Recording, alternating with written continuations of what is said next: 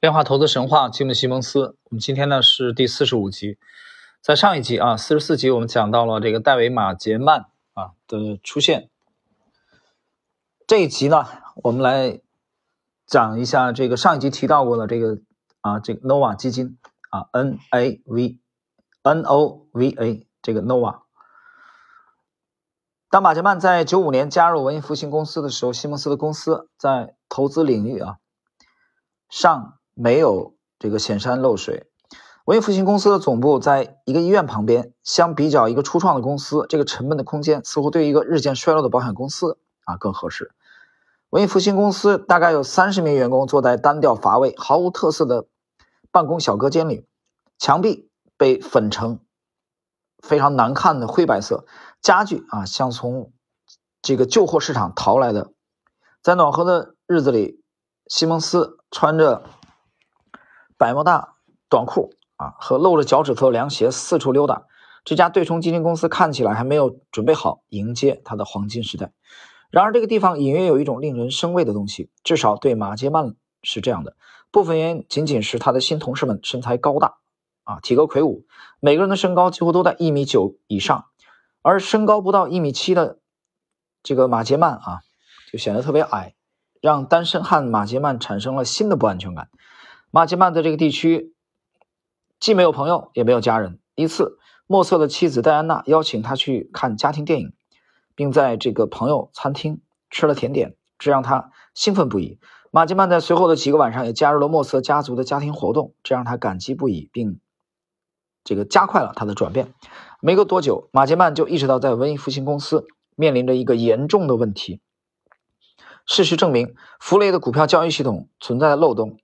它的这个收这个收益啊和亏损率盈亏比在九四年甚至达到了负的百分之五。弗雷的交易模型同样有着某种优势，但它的统计套利交易在书面上看起来很不错，应该可以赚很多钱。然而，他们从来没有实现过模型显示的那么多的收益。这就像在没有可靠的办法开采金子的情况下，发掘埋在深山里的金矿一样。在会议上，西蒙斯有时会摇头。甚至啊，似乎对这个 Nova 基金越来越失望。Nova 基金啊，在一瘸一拐的运转啊。西蒙斯有一天这么讲。莫瑟继续与这个彼得·布朗合作，调整他们的股票交易模型，并发现了关键的问题。莫瑟面露喜悦的在大厅里踱来踱去啊，并且引用了一句谚语啊：“这个人非圣贤，孰能无过？”在这。寥寥数语中，莫瑟承认弗雷的交易系统正在催生许多绝妙的交易点子，但该交易系统在执行交易的时候出现了一些问题，这样让他无法持续盈利。最后，西蒙斯和弗雷一致认为，专注于公司的其他项目应该是弗雷的理想选择。我不是让火车准时运行的最佳人选，弗雷承认。大约在同时，莫瑟获得了西蒙斯的批准，加入了布朗的股票研究领域。这是西蒙斯推进公司发展的最后一次机会。伙计们，让我们赚点钱吧！西蒙斯在每周例会上都这么说。他似乎已经等得越来越不耐烦了。布朗与莫瑟的重新组合意味着两位性格迥异的科学家建立了不同寻常的合作关系。他们在一起时工作的非常好。布朗直言不讳，好争辩，坚持不懈，声音洪亮，精力充沛。莫瑟沉默寡言，很少流露情感。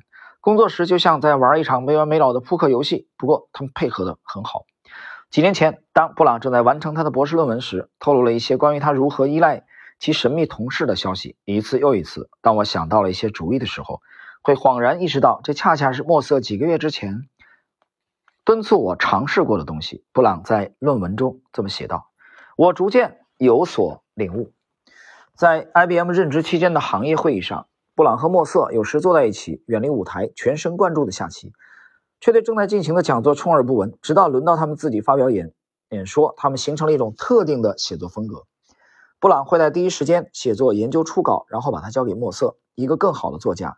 墨瑟则对初稿进行润色和补充。布朗和墨瑟全身心投入到他们的新任务当中，去改进弗雷的模型。他们经常工作到深夜，然后一起回家。平时他们住在当地一位老妇人家的阁楼上。周末回家。随着时间的推移，他们发现改善。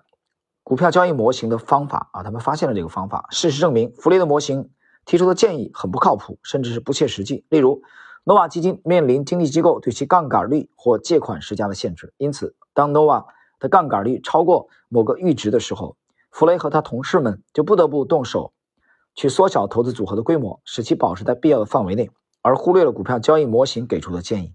在其他情况下，弗雷的交易模型选择的交易看起来颇具吸引力，但实际上无法操作。例如，该模型建议诺瓦基金做空或对赌一些实际上无法出售的股票，所以弗雷不得不无视这些建议。没有完成预期的交易，业绩自然非常糟糕。不仅如此，这个因子交易系统啊，产生了一系列复杂而又相互交织的交易，每一笔交易都是利润与风险共存的。相比之下，期货交易很简单，如果交易没有发生，几乎不会产生什么后果。在弗雷的股票交易模型中，几次交易失败就可能使整个投资组合对市场变化更加敏感，从而危及整体的模型。而错过的交易有时会引发更大的系统性问题，损害整个模型的准确性。即使是一点点错误，也会引发一系列大问题。弗雷和他的团队使用二十世纪九十年代中期的技术和他们自己的这个软件工程师技术，却无法解决这些难题。就像同时找到了数百个方程的共同的解，千篇一律，毫无新意。布朗和莫瑟采用了一种不同的方法，他们决定将必要的限制和要求设置为一个单一的交易系统。这个系统可以自动处理所有潜在的复杂情况。由于布朗和莫瑟是计算机科学家，而且他们已经在 IBM 和其他领域花费了数年时间开发大型软件项目，所以他们有能力构建一个独立的股票交易自动化系统。相比之下，弗雷之前的系统编码是零散的，很难整合整个投资组合，并使其满足所有的交易要求。在此之前，文艺复兴公司真的不知道如何制造大型的系统。啊，弗雷解释道。布朗和莫瑟把他们面临的挑战看作一个数学问题，就像他们在 IBM 遇到的语音识别问题一样。他们的输入包括基金的交易成本、各种杠杆、风险参数和其他限制及要求。考虑到所有这些因素，他们设计了一个系统来构建理想的投资组合，做出最优决策，创造最大回报。这种方法的美妙之处在于，通过将所有的交易信号和投资组合需求。组合成一个单一的模型，文艺复兴公司可以很容易的测试和添加新的信号，瞬间得知一个新型投资策略是否能够盈利。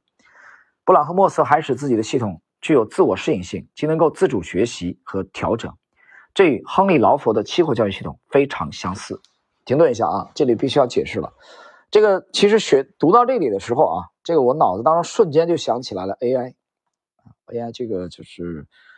电脑围棋啊，围棋的这个电脑的这个程序啊，就它它具备自我学习能力。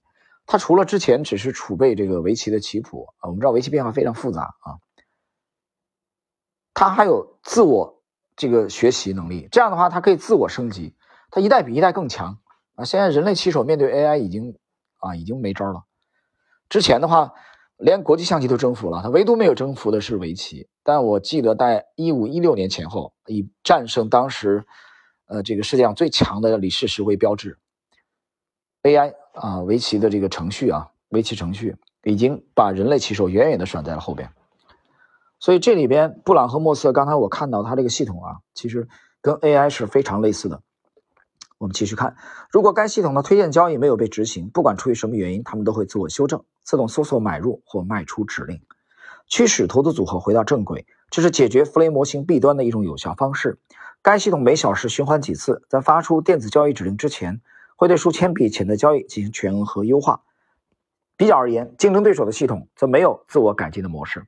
文艺复兴公司终于有了一个秘密武器，这个武器对 Nova 基金未来的成功至关重要。最终，布朗和莫瑟开发了一个复杂的股票交易系统，它们包含五十万行代码，而弗雷的旧模型只有几万行代码。新系统包括所有必要的限制和要求。这正是西蒙斯多年以前梦寐以求的那种自动化交易系统啊，自动化、自动化交易程序。由于新的股票交易系统的这个帮助，诺瓦基金的股票交易对市场的波动敏感度降低了，所以它开始延长持股时间，平均是两天左右啊，持有两天左右。至关重要的是，布朗和莫瑟保留了弗雷从摩根斯坦利的经验中提炼出的预测模型，它能够识别出足够多的盈利模式。通常是在股市出现问题后，通过压住股市的回调来获取盈利。文艺复兴公司实施这一基本战略的过程中，也会遭遇一些波折。但十多年来，这些波折只是对该公司核心的均值回归预测信号的二级补充。啊，一位员工非常这个简洁的总结道：“我们从人们对价格波动的反应中赚钱。”一九九五年，布朗和莫瑟的经过改进的新交易系统上线，这让西蒙斯和其他人松了一口气。不久，在西蒙斯提议下，他们俩成了文艺复兴科技公司的合伙人。他们被提升为管理层，和团队的其他高级管理成员一样，持有公司一定比例的股份。事实证明，西蒙斯的步子迈得太大了。人们很快发现，新的股票交易系统在处理大量资金方面不太给力，这不符合西蒙斯进军股市的初衷。起初，文艺复兴公司仅仅在股票市场投入了三千五百美元。后来，当更多的资金注入的时候，收益反而消失了，就像几年前弗雷的系统一样。更糟糕的是，布朗和莫瑟不明白为什么他们的系统会遇到这么多问题。为了寻求帮助，他们重新在 IBM 团队中招募新的人才。包括德拉皮埃特、德拉皮埃特拉双胞胎兄弟，然后是马杰曼，他们有望成为拯救啊这个系统的人。好了，我们今天的这个四十五集啊，介绍这个 nova 基金在弗雷和莫瑟加入以后，对，呃，不是在这个布朗和莫瑟加入以后，对弗雷的股票交易的这个系统啊进行大幅度修正之后，啊，他们的整个这个经历啊。这个等于 nova 基金现在还是处于摸索阶段啊，因为它这个资金规模一旦增加以后，它这个这个交易系统啊还是不稳定。在下一集四十六集啊，我们看看戴维马杰曼呃加盟之后啊，在开发这个 C 加加这个语言啊，懂编程的人应该知道啊，对文艺复兴的具体的帮助啊，那是下一节内容。好了，我们今天四十五集就到这里。